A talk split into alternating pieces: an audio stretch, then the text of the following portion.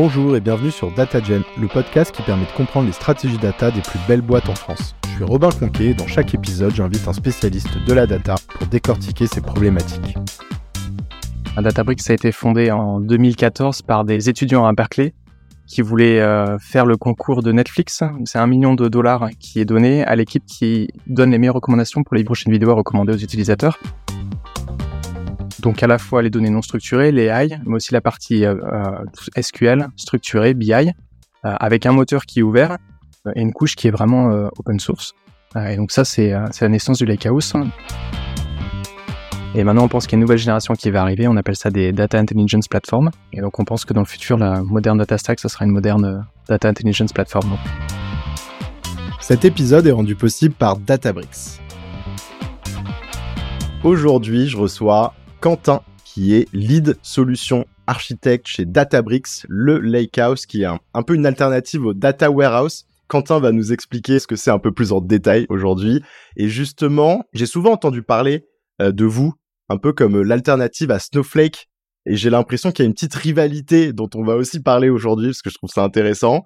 Et au-delà de ça, euh, vous avez des très beaux clients. Je pense notamment moi à Decathlon que j'ai eu sur le podcast avec Anissé qui avait beaucoup parlé de vous pendant l'épisode et ça m'avait aussi donné envie de vous rencontrer. Donc euh, je suis très content de t'avoir aujourd'hui. Hello Quentin, ça va?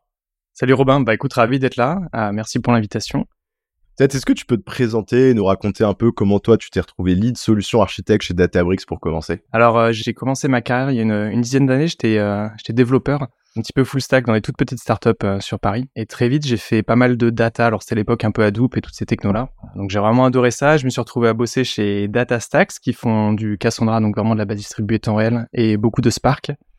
Et puis là, il y a eu un petit peu la naissance de la vague euh, ML et AI. Et donc, je me suis dit, OK, ça, c'est vraiment chouette. J'aimais Spark. Et euh, du coup, je suis retrouvé chez Databricks un petit peu comme ça. En 2019, donc ça, ça fait quatre ans, un, un petit peu plus. Et j'ai eu la chance de voir l'équipe de Paris grossir d'un tout petit, une petite poignée de, de personnes à presque 200 maintenant. Donc c'est un, un, sacré euh, parcours qu'a fait la plateforme, c'est vraiment chouette. Chez Databricks, euh, la solution que vous mettez euh, le plus en avant, en tout cas, j'ai vu que c'était le cas sur le site et moi, c'est celle que je connais, c'est le lake house. Mais tu vois, je je sais pas exactement te dire quelle est la différence entre un lake house et un warehouse encore aujourd'hui. Et je pense que je suis pas le seul. Est-ce que tu peux peut-être justement nous réexpliquer quelle est la différence entre ces deux concepts? Parce qu'on parle plus souvent finalement du data warehouse sur le podcast. Je pense que pour bien le comprendre, c'est intéressant de voir un petit peu l'histoire de, de, Databricks. Euh, Databricks a été fondé en, en 2014 par des étudiants à Berkeley qui voulait euh, faire le concours de Netflix. C'est un million de dollars qui est donné à l'équipe qui donne les meilleures recommandations pour les prochaines vidéos à recommander aux utilisateurs. Et donc il y a un groupe un petit peu d'étudiants un peu geeks euh, qui fait un moteur de calcul distribué pour euh, répondre à ce concours. Et l'histoire c'est qu'ils finissent ex aequo premier, mais comme ils soumettent le résultat quelques heures après le premier, bah, en fait ils finissent deuxième.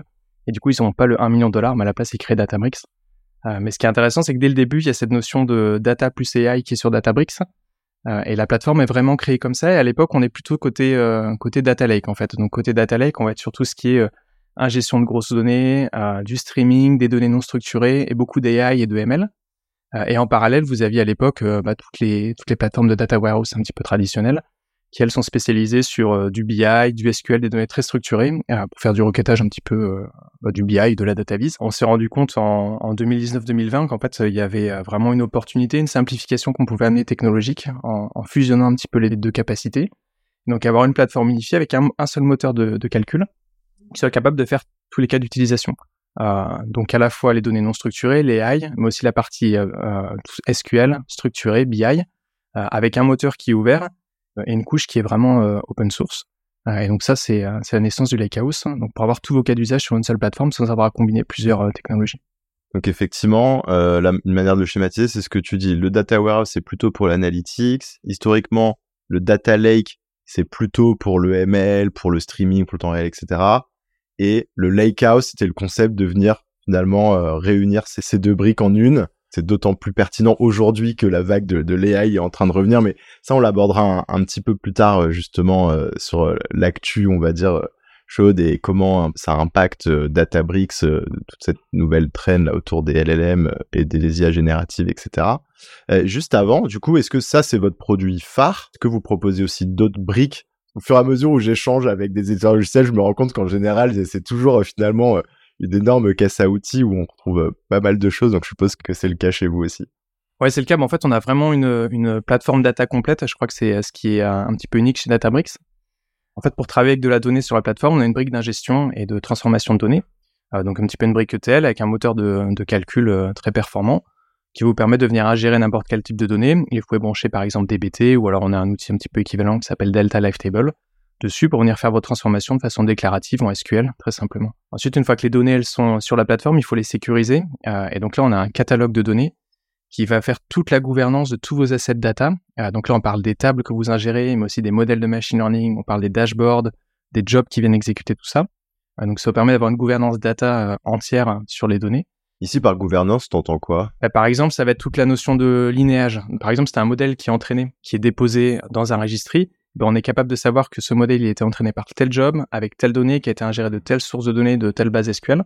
Et vous avez l'ensemble des transformations comme ça. Donc, ça fait d'avoir vraiment une visibilité, d'être capable euh, de, de, suivre tout ce qui se passe dans le warehouse. Euh. Voilà, ouais. Donc, euh, linéage, contrôle d'accès, journal d'audit, enfin vraiment toute la couche de gouvernance de, de catalogue.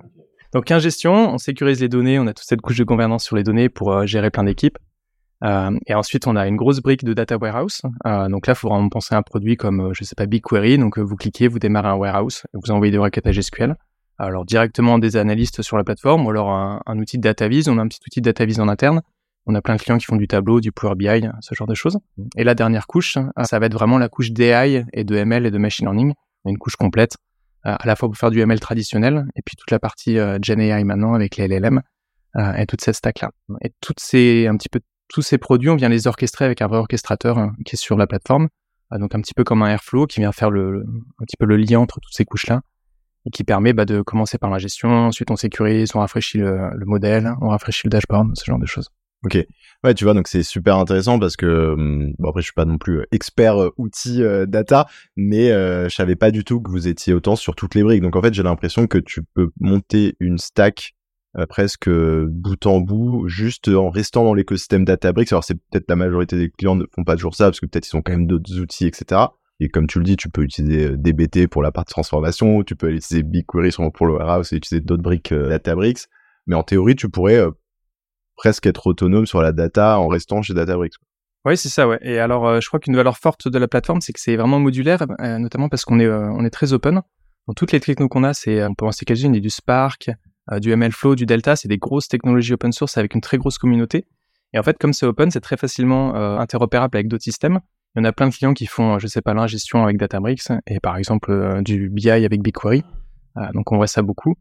Euh, et on a même maintenant la couche d'ingestion euh, de, capture de, bases de données. On a racheté euh, il y a quelques mois.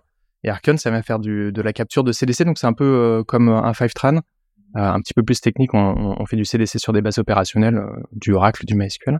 Donc comme ça, on a vraiment la chaîne de bout en bout. Euh, mais c'est assez modulaire, donc vous pouvez dire bon bah je prends que l'orchestrateur plus l'ingestion et, et, vous faites le reste ailleurs. Et du coup, je me rends pas compte. Tu, tu dirais que elle est comment la maturité de Databricks, par exemple, sur un marché comme celui de la France? C'est vrai que moi j'entends de plus en plus parler de l'outil. J'avais entendu notamment avec Decathlon. Depuis, je me suis intéressé et je vois qu'en fait vous êtes très présent. Moi, je, vous positionne un petit peu, voilà, euh, comme Snowflake, comme l'une des alternatives un peu sexy du moment pour manipuler de la donnée, mais quand même euh, avec Snowflake, je vous vois comme un peu les, les, deux challengers. Et puis après, tout ne se compare pas, mais par rapport voilà aux, aux géants qui vont être plutôt les grosses suites de GCP, de AWS et et de Azure par exemple. Ah, sur la plateforme data, il y a quelques gros acteurs. Je crois que le dernier chiffre qui a été lancé publiquement, c'était euh, plus d'un milliard, un milliard cinq, euh, je crois, de, de chiffre d'affaires. On n'est pas une société publique, donc on communique pas nos, nos chiffres, mais ça donne un, un, ordre de, grandeur. Euh, donc on est très présent, je crois avoir 20 000 clients, quelque chose comme ça. donc on a vraiment un gros, un gros portfolio.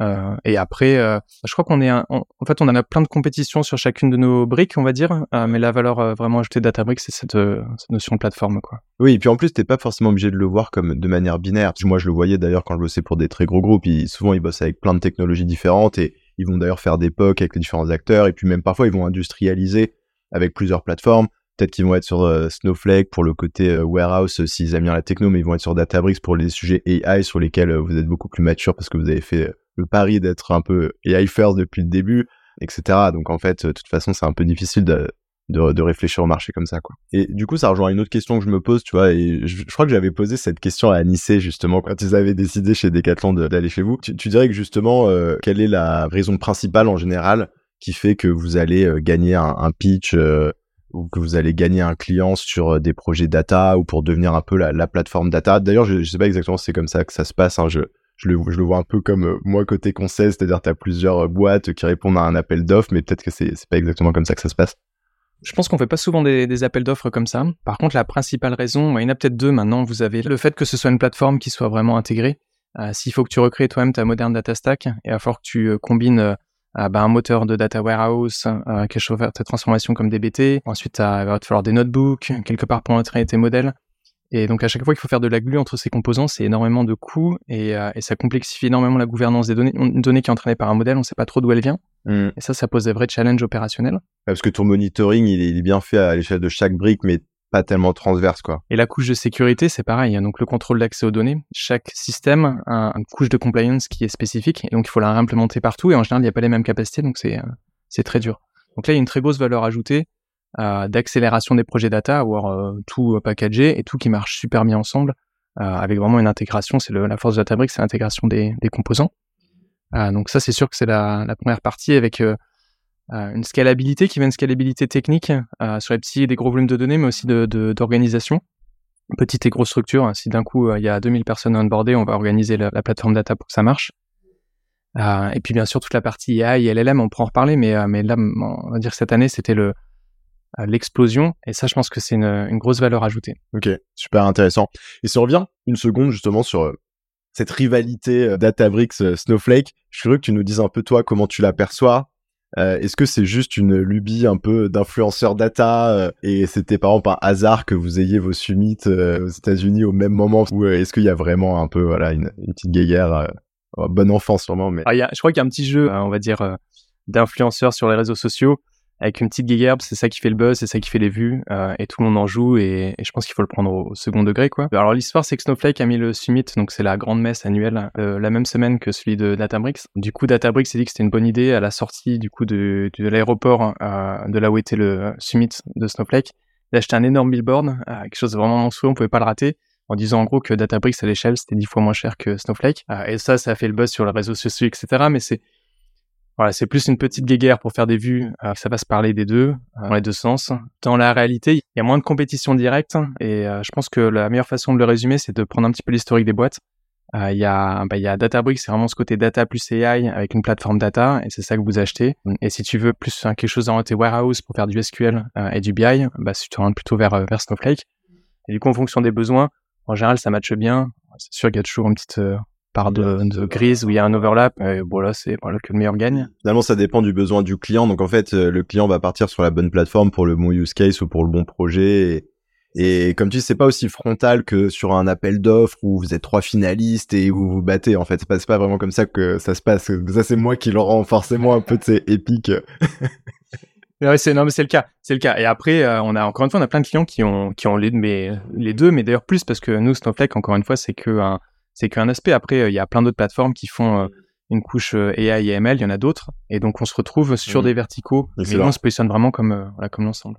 Je le vois un peu comme le, le, McDo et le Burger King de la data. Tu vois, genre McDo et Burger King, ils font souvent des, des campagnes un peu où ils se tirent gentiment dans les pieds, mais pareil en bon enfant, etc. Et je pense que vraiment les équipes marketing en plus s'aiment bien parce que ça tire bah, leur image des deux vers le haut, quoi c'est rigolo de retrouver un peu cette ambiance dans un milieu un peu plus nerd comme la data, tu vois. Ouais, je, bah, je serais les auditeurs savoir qui est le, qui est le king et qui est le, ouais. qui est le clown, du coup. Alors, il y a une manière que moi j'ai de visualiser euh, la situation un petit peu et le, la manière dont a évolué le marché et notamment, euh, voilà, par rapport à ce sujet euh, Databricks Snowflake, je suis curieux de te la dire et qu'après tu, tu me dis si je raconte n'importe quoi ou pas. Tu vois, moi l'impression que ça m'a donné, c'est pendant un moment, j'avais l'impression que Databricks avait pris un peu de retard sur l'aspect euh, justement plutôt warehouse et sur l'aspect euh, avoir une plateforme facile à utiliser pour l'analytics. Et que c'est pour ça que pendant un moment, j'ai l'impression que Snowflake avait pris un petit peu plus de place et, bien sûr BigQuery et d'autres warehouses, etc. Mais Dernièrement, Snowflake euh, avait réussi à prendre de la place, avait le vent en poupe parce que super facile à utiliser pour faire ses queries. Et c'est vrai que depuis quelques années, il y avait un peu ce côté, bon, ras-le-bol un peu de parler du ML, c'est que des POC qui marchent jamais. Je, tire le trait, tu vois, mais du coup, reconcentrons-nous sur l'analytique, le self-service, les fondamentaux, etc. Et donc, finalement, le ML a un peu mis de côté. Et donc, le pari que vous aviez fait à l'époque d'être très ML, euh, ce, de moi, de mon point de vue, tu vois, en tout cas en termes de branding très extérieur, ne fonctionnait pas aussi bien qu'on aurait pu le vouloir. Et en plus, ça vous donnait un aspect beaucoup plus complexe. Et donc, par rapport à ce que je viens de dire, les, équipes qui voulaient rapidement pouvoir faire l'analytics, l'orienter le plus self-service possible, faire en sorte que les data analystes puissent utiliser la plateforme, etc. Ben voilà, ça, ça leur a donné un avantage compétitif pendant un moment. Et là, avec le buzz qui arrive sur les IA génératives, ça remet complètement l'IA au devant de la scène, euh, tu vois, sur euh, la, priorité numéro une, sur toutes les feuilles de route, je pense, de, de toutes les entreprises en termes de data. Et donc, bah, ça vous remet complètement euh, entre guillemets euh, comme euh, un, des acteurs les plus trendy du moment. Parce que bah, ce pari que vous aviez fait que vous teniez c'est-à-dire vous n'avez pas retourné votre veste en cours de route totalement. Mais en plus vous avez quand même travaillé sur ces aspects warehouse pour les rendre beaucoup plus simples. J'avais challengé d'ailleurs Anissé de Decathlon là-dessus. Il m'avait dit il m'avait dit si si ça c'est encore un aspect qui remonte à une époque où effectivement Databricks c'était plus complexe. Mais maintenant ils ont fait le taf et ils ont un warehouse qui peut où tu peux faire du SQL et qui est facile d'utilisation etc mais en plus, bah, t'as tes données au même endroit que là où tu peux faire tout ton ML et donc euh, ça simplifie la vie et, euh, donc euh, maintenant que tu as envie de gérer en même temps effectivement ton analytique simple mais aussi de faire ton ML bah ça devient une, une l'alternative de choix quoi en tout cas pour beaucoup d'équipes. Je vous sauce un peu mais genre est-ce que grosso modo je résume bien la situation ou qu'est-ce que tu contredirais là-dessus? Je, crois qu'il y a quelque chose qui est vrai c'est qu'au début Databricks ça a commencé par les choses difficiles et c'est aussi un petit peu un, groupe de, de nerds qui a fait Databricks ils sont tous des PhD ils sont très ah, très smart, très on va dire dans le détail. Ils donnent des cours à la fac. Ah, enfin, ils sont vraiment ils ont vraiment ce côté-là intellectuel. Et ils ont fait une plateforme au début qui faisait euh, bah, en priorité du streaming, de l'AI, du ML et euh, des très gros volumes de données. Et donc, euh, en fait, en s'attaquant à des problèmes complexes, on a un biais qui est qu'on fait souvent une plateforme un petit peu complexe. Et ça, c'était le tout début de Databricks, quand on faisait du Spark Manager plus des notebooks avec la stack ML. Euh, c'est vrai que la plateforme était dure d'utilisation, il fallait être un petit peu un expert Spark. Et euh, on a pu avoir cette image-là, je pense qu'on l'a toujours un petit peu sur le marché. Mais maintenant, quand on ouvre Databricks, ah, tout est ultra simplifié. On sait même pas que c'est du Spark sous le capot. Euh, on fait du SQL, ça marche très bien. on a plein de choses en LLM qui font que tout est super simplifié sur la plateforme. et je pense qu'on a un avantage qui est qu'on est parti de quelque chose de complexe. On est arrivé à rajouter une couche vraiment simple dessus. Et c'était plus facile de rajouter un data warehouse dans ce sens-là. Euh, que de faire le move inverse. Et donc là, c'est vrai qu'on se retrouve avec un avantage compétitif sur le marché qui est, euh, assez fort. Euh, alors on a toujours ce biais à avoir tendance à pousser et à promouvoir des choses complexes parce qu'on est des geeks et on aime bien quand c'est des choses super smart et qu'on entraîne nos modèles de LLM et tout. C'est comme ça. alors en tout cas, je parle des équipes techniques comme moi chez, chez Databricks. Mais ouais, ce qui est sûr, je suis d'accord qu'avant vous êtes du UML. Tout le monde disait que c'était la priorité de faire du ML et du AI, mais on sentait que c'était bon, on le fera, mais c'est une priorité, mais c'est pas la toute première priorité. je pense que les entreprises savaient pas trop comment vraiment retirer de l'argent. Il y avait toujours ces petits points euh, marginaux de, de, on va dire, de ROI qu'on arrivait à dégager avec un petit peu de recommandations, des use cases comme ça. Mais c'était pas game changer. Et depuis l'arrivée de, bah, de ChatGPT, en fait, euh, l'année dernière, euh, il y a un vrai changement qui s'opère. Et là, les entreprises se disaient, OK, j'ai pas le choix, il faut que j'y aille. Et nous, on les attend les bras ouverts en disant, bah, venez voir, on a toute la On est prêt, en fait. Ça fait, ça fait 10 ans qu'on attend. justement, je, je voulais euh, qu'on parle un peu plus de ce sujet-là. Euh, quel impact ça a eu sur Databricks, euh, l'arrivée de cette tendance? C'est juste ChatGPT et l'utilisation des LLM simplifiées pour tout le monde qui est arrivé. Ça a redynamisé complètement, je pense, les feuilles de route des entreprises et donc ça, ça change complètement le, le marché. Comment ça a impacté Databricks? J'ai vu notamment que vous aviez fait une énorme levée de fonds récemment. Je crois que c'était envie de dire de bêtises, c'était 500 millions, non? Je suppose que ça doit être lié d'une manière ou d'une autre, et donc curieux que tu nous en dises un peu plus pour les, bah voilà, les fonctionnalités, même en interne, quoi, comment tu le vis Oui, il y a, de grosses nouveautés, enfin annonces qui ont été faites. Donc il y a une assez grosse levée de fonds qui a été lancée il y a quelques semaines à de 500 millions. Et un petit peu avant, on a fait l'acquisition d'une très grosse startup euh, qui s'appelle Mosaic ML. C'est une acquisition à 1,3 milliard. Donc c'est un très gros euh, pari de Databricks. Mosaic ML, c'était, euh, c'est toujours les spécialistes de l'entraînement de LLM pour les entreprises. Donc vous êtes une, une, entreprise, vous voulez entraîner votre propre chat GPT. Il y a plein d'intérêts de faire ça, c'est réglementaire, vous respécialisez sur vos données. Il y a plein de boîtes qui veulent faire ça. Euh, c'est quasiment impossible à faire soi-même, euh, sauf si vous avez une armée d'experts euh, AI, ce que n'ont pas les entreprises. Et donc Mosaic ML offre ces services-là. Et donc Databricks a fait le, le choix de faire l'acquisition de Mosaic ML parce qu'on croit vraiment qu'il y a une transformation de marché qui, qui s'opère Et ça se fait un petit peu sur deux niveaux. Le premier niveau, et c'est vraiment ce que pensait Databricks depuis le début, c'est que l'AI va vraiment dominer le, monde. Euh, il y a une quote assez célèbre qui dit que euh, software euh, hit the world, et, maintenant la nouvelle quote c'est que l'AI hit the software, donc c'est vraiment devenu la chose que tout le monde suit. Et donc on pense que ça va disrupter toutes les entreprises et on le voit, tout le monde se jette dessus. Donc maintenant vous allez plus, je sais pas, vendre des chaussures, vous allez être une, boîte data plus AI qui vend des chaussures, mais votre métier c'est data plus l'AI. Et donc pour accompagner ça, bah, on fournit plein de services à nos clients pour qu'ils puissent faire ce genre de, on appelle ça des apps Gen AI, donc le cas d'utilisation classique, ça va être des chatbots, des choses comme ça qui vont répondre aux clients, euh, tout ce qui est dans la visualisation, la génération d'images, ce genre d'application. Donc là, on a toute une suite pour accompagner nos clients. donc ça, c'est le premier, on va dire, impact, qui est comment est-ce qu'on accompagne nos clients à faire ces, sujets-là. Et, le deuxième impact, c'est qu'on pense qu'en fait, Databricks, comme, bah, comme tous nos clients, on, va se faire disrupter par cette partie d'AI. Et on est à peu près sûr que ça arrive. Moi, je suis sûr que dans 3-4 ans, en fait, la moderne data stack, ce sera la moderne euh, Gen AI stack, je sais pas comment appeler ça. Euh, mais on fera plus de la data, on fera plus de, du SQL comme on le fait maintenant. Alors, c'est dur de savoir ce qu'on fera parce qu'une disruption, euh, par défaut, on, Ouais. Si tu le savais, tu serais plutôt, tu serais en train de monter une boîte. on a un peu les ingrédients du cocktail, hein, donc on peut imaginer quelque chose qui sera très, euh, euh on va décrire ce qu'on fait pour faire des ingestions de données avec des, des, assistants qui vont nous créer nos pipelines de données un petit peu automatiquement.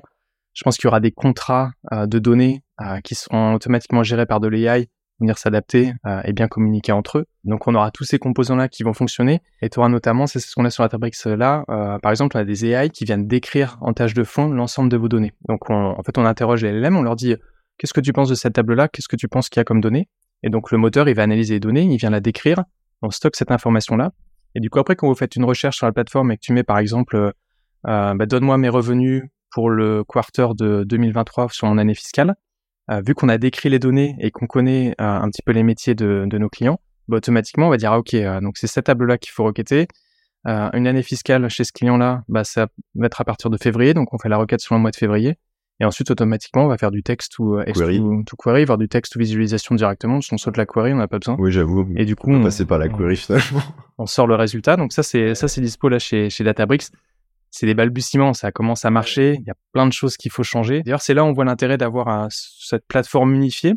Et je pense que c'est un gros avantage, c'est que si tu as un catalogue de données qui a une connaissance et une compréhension entière de tes flux data, telle donnée, tu sais à tel endroit, etc., tu vas être capable de faire un assistant qui comprend ça euh, et qui va répondre correctement.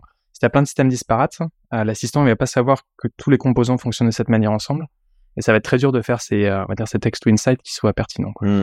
Ouais, c'est super intéressant. Et effectivement, euh, parce que j'ai l'impression qu'il y a énormément de boîtes qui travaillent euh, d'une manière ou d'une autre sur ce type de projet, tu vois, qui vont utiliser de la Gen AI pour essayer de documenter automatiquement un peu, comme tu dis, la, data. Je pense que tous les data catalogues sont dessus aussi. Tu des boîtes sur l'analytics qui essayent de voir comment tu vas pouvoir utiliser des LLM pour effectivement faire tes requêtes en langage naturel ou ta vise en langage naturel.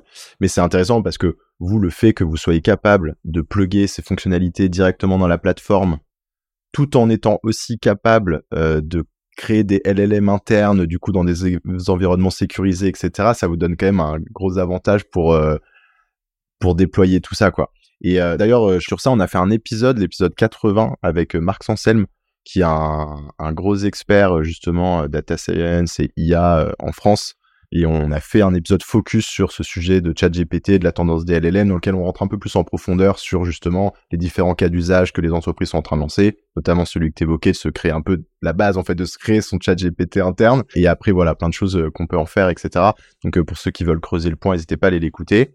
Et euh, peut-être juste pour finir, du coup, cette disruption euh, des plateformes data, on dit que les lakehouse c'était bah, c'était ça mais sans l'intelligence. Et maintenant, on pense qu'il y a une nouvelle génération qui va arriver. On appelle ça des Data Intelligence Platform. Et donc, on pense que dans le futur, la moderne data stack, ça sera une moderne euh, Data Intelligence Platform. Donc, on va voir un, petit peu comment ça évolue. Mais c'est le nouveau, euh, c'est nouveau concept que vous allez pousser, quoi. Euh, Lakehouse, c'est bah, au bout de deux ans, il faut changer. Ouais. vous n'êtes pas euh, non plus les derniers sur le marketing quand même pour avoir créé le concept de Lakehouse, etc. Alors j'arrive tranquillement sur la fin, mais d'ailleurs ça m'intéresse de comprendre un peu Comment ça se passe en interne, euh, ce type de, de, de grosses innovations? Là, je pense que tout le monde s'est dit, bon, il faut qu'on fasse quelque chose, c'est un peu évident, vous êtes au cœur un peu du réacteur sur euh, l'IA, mais comment euh, ces nouvelles initiatives sont mises en place? Comment ce concept de Data Intelligence Platform émerge? Et ce, c'est un peu ce que tu dis, c'est qu'en fait, de toute façon, les, les, fondateurs à la base, c'est des nerds et eux ils sont finalement sur le pont déjà en train d'être super excités encore comme si c'était le deuxième jour de la création de, de Databricks ou, ou est-ce que c'est un process super ficelé ou je sais pas? C'est plutôt une très grosse startup euh, qui bouge dans tous les sens, euh, Databricks. Super actif. On a nos, bah, notre CEO, c'est, presque un peu un geek, quoi. Il, il, va dans le détail, il connaît absolument tout sur tout. Euh, j'ai déjà vu faire des pull requests sur des sujets euh, super avancés. Je sais pas comment il trouve le temps de, de faire tout ça en plus de son job. ah oui, il fait des pull requests parfois. ouais, il fait. Et des fois, il fait des commentaires euh, sur des choses que même moi je comprends pas, alors que je suis censé enfin, suivre la technique. Donc, il est vraiment à fond là-dedans. Je pense que c'est son côté très PhD et, académique hein, qui fait qu'il suit vraiment toutes les nouveautés, tous les papiers. Mais il n'y a pas que lui, il y a tous, tous les fondateurs. On a, un groupe de fondateurs assez nombreux qui sont toujours là. Et je pense qu'eux, ils ont vraiment une vision qui est incroyable. Moi, c'est ce que je trouve captivant chez Databricks. Euh, ils avaient une vision depuis le début, euh, ils s'y tiennent, ça marche, c'est assez dingue. Et, là, ils accélèrent un truc de fou. Euh, on peut donner juste un exemple, une petite anecdote marrante. Databricks, en début de l'année, on a été les premiers à sortir Dolly. Donc, c'est un LLM, donc un large langage model qui est open source. Ça veut dire lisable commercialement. Ça veut dire que n'importe quelle société peut le prendre, générer des données et utiliser des données de façon commerciale, y compris pour entraîner des modèles. Ce qui n'est pas le cas des autres LLM. Par exemple, ChatGPT, vous pouvez pas utiliser les données qui vous, qui vous génèrent pour euh, entraîner vos modèles. Et donc la problématique, c'est que pour euh, entraîner un modèle comme ça, il vous faut des sources de données. Euh, et donc on a eu pendant un mois notre CEO qui nous a envoyé des mails, je pense à peu près tous les deux jours, en demandant à tout le monde bah, de écrire à la main des questions qu'il fallait crafter nous-mêmes euh, il en fallait 15 000, donc on est 6 euh, 000 employés chez Databricks, donc ça fait à peu près 3 questions par personne. Et donc ils ont poussé, poussé, poussé, et en une semaine, il y a eu la release de ChatGPT. Juste après, on a entraîné notre modèle, on a sorti Dolly, et en, un mois, on avait Dolly qui était sorti. Et enfin, c'est une rapidité d'exécution énorme. complètement Ah oui, c'est vraiment c'est ouais, c'est modèle startup quoi. C'est en mode, euh, ah je m'en fous que tu sois euh, pas dans le département machin, tu vas écrire des questions pour euh, pour aider l'équipe produit. Et donc ouais, ça c'est c'est bien l'ADN de, de, de Databricks. Donc c'est super sympa parce que c'est avec même si on a une grosse boîte, il y a énormément d'employés, on a on a encore cette, excitation. Écoute, Quentin, on arrive sur les dernières questions. Est-ce que tu as une recommandation de contenu à partager à nos auditeurs? Alors moi j'aime beaucoup les podcasts de Lex Friedman. Ok. Alors c'est un peu plus ouvert que uniquement de la data. je sais pas si tu connais, il fait des interviews avec bah, avec des gens. Alors lui, c'est un, un data scientist, donc il fait beaucoup d'AI. Ah, là, je crois que le dernier qui vient de sortir, c'est avec Jeff Bezos, par exemple. Mm. Il a plein d'invités fous. Euh, il parle de. je suis aussi. Ouais. Il parle de tech, il parle de politique, il parle de biologie. Euh, je trouve ça vraiment passionnant ce qu'il fait, euh, et c'est vraiment du contenu qualitatif. C'est en anglais en revanche, donc faut s'accrocher un peu, mais je le mettrai là en description. C'est une très bonne reco. Qu'est-ce que tu aimes dans la data et dans l'IA On dirait une question de, de recrutement, ça. Euh, je crois que ce, que je trouve vraiment passionnant dans la data, c'est qu'on commence avec des choses assez simples, euh, juste des petits bouts de data. Euh, et même quand on regarde des LLM, si on regarde le composant dans LLM, c'est un peu de texte en entrée. Les composants, ils sont vraiment simples, c'est vraiment pas compliqué. Et quand on fait la somme de tout ça et qu'on met plein de data, euh, que ce soit des données, euh, on va dire, euh, classiques, on fait de la, un petit peu de stats dessus, ou alors des LLM, on arrive à un résultat qui est qui est phénoménal, complètement contre-intuitif souvent avec ce qui est à l'entrée, euh, et le résultat est juste waouh, on sait même pas pourquoi ça marche, et euh, je trouve ça vraiment cool et j'aime bien, j'aime bien suivre ça. Qu'est-ce qui t'a le plus fait progresser? Je crois que c'est de, de, de, rester un petit peu curieux et ouvert. Euh, souvent, on a tendance à s'enfermer sur ce qu'on connaît, on a un gros biais de, de sources d'informations. Hein. Donc le fait d'aller, alors moi en plus j'ai la chance d'avoir un job où je vais voir euh, beaucoup de clients et, et, je vois plein de stacks qui a été mis en place. Et je trouve ça super d'aller euh, comprendre pourquoi ils ont mis ça en restant euh, vraiment empathique parce que souvent même si la solution elle paraît on va dire bizarre, il y a une bonne raison pour laquelle ils l'ont fait derrière et le fait de comprendre un petit peu les raisons et essayer de, bah, de les aider avec vraiment une bonne une bonne intention. on apprend plein de choses et ça fait vraiment progresser et, et on découvre des choses ouais, assez inattendues. On change de conviction même des fois. Et d'ailleurs on aurait dû en parler sur les sur les contenus, mais on a une newsletter qu'on a lancée il y a pas longtemps pour un peu montrer toutes les nouveautés qui sortent sur le sur la Lakehouse. Donc le, bah, le plus simple, c'est le monsieur sur LinkedIn. Et... Ok, excellent. Bah tu me la partageras, je la mettrai également en description pour qu'on puisse aller euh, regarder tout ça. Enfin, quel est le meilleur conseil qu'on t'ait donné? Ce dont on m'a parlé avant, donc être vraiment euh, bah, être curieux, être ouvert. Je crois que ce qui fait la différence, c'est de, de, vraiment essayer d'aider les gens. C'est-à-dire qu'on va les voir, et on se dit bon bah pourquoi tu fais ça et comment, enfin c'est quoi ton problème et comment est-ce que je peux t'aider? Et, et c'est la bonne question à poser. Et en fait après ça marche. Dès qu'on sort de là et qu'on commence à avoir une approche qui est plus euh, je vais essayer de te vendre quelque chose, enlève ce que t'as, c'est c'est pas bien alors qu'on sait pas trop pourquoi. Et je vais te vendre un autre truc, ça marche pas. Et moi, les, les, les meilleurs clients avec lesquels j'ai travaillé, c'était des gens qui étaient, bah, on arrivait ensemble, on faisait quelque chose de super. Tout le monde était ravi. Euh, et t'as vraiment des situations, c'est du, c'est du win-win. T'as l'éditeur qui est ravi parce que ça, ça consomme sur la plateforme. Le client, on lui fait gagner des millions. Euh, on accélère ensemble et ça se passe super bien. Ouais. Et enfin, si des équipes data euh, de l'audience euh, souhaitent échanger avec toi, justement, pour parler Databricks ou des, des nerds qui sont déjà sur Databricks ou qui, ou qui voudraient en savoir plus sur la, sur la solution, comment ça se passe? Sur LinkedIn, tu disais. ouais, le plus simple, c'est de nous contacter sur LinkedIn, à vraiment n'importe qui l'équipe France qui est sur LinkedIn, vous leur envoyez un petit message ou, ou à moi directement. Donc ça, c'est avec plaisir. Et, euh, et, je crois qu'il y a un événement qui arrive le 28 février. Euh, je crois que c'est chez Equimetrix et c'est un événement avec toutes les startups et les scale-up euh, qui sont chez Databricks ou alors qui sont intéressés par la, la data et les concepts de lakehouse dont on a parlé. Ok. Euh, donc vous pouvez suivre ça. On, je pense qu'on on donnera le lien. Excellent. Bah, parfait. C'est ouais, super. La dernière fois, il y avait des gens comme, euh, je crois qu'il y avait Miracle, Decathlon, euh, Back Markets. Ok, excellent. Bah, pareil, je mettrai le lien si s'il est déjà disponible en description. Bah écoute Quentin, merci beaucoup en tout cas d'être venu nous éclairer sur euh, Databricks. Maintenant j'ai l'impression d'avoir découvert tout un monde. bah merci à toi, c'était un plaisir. J'espère que, euh, que maintenant on va faire du, on va faire du lakehouse. Allez, je te dis à bientôt. Merci Romain. Petite news, DataGen est maintenant disponible en format vidéo sur YouTube. Je vous mets le lien en description si vous souhaitez y jeter un coup d'œil.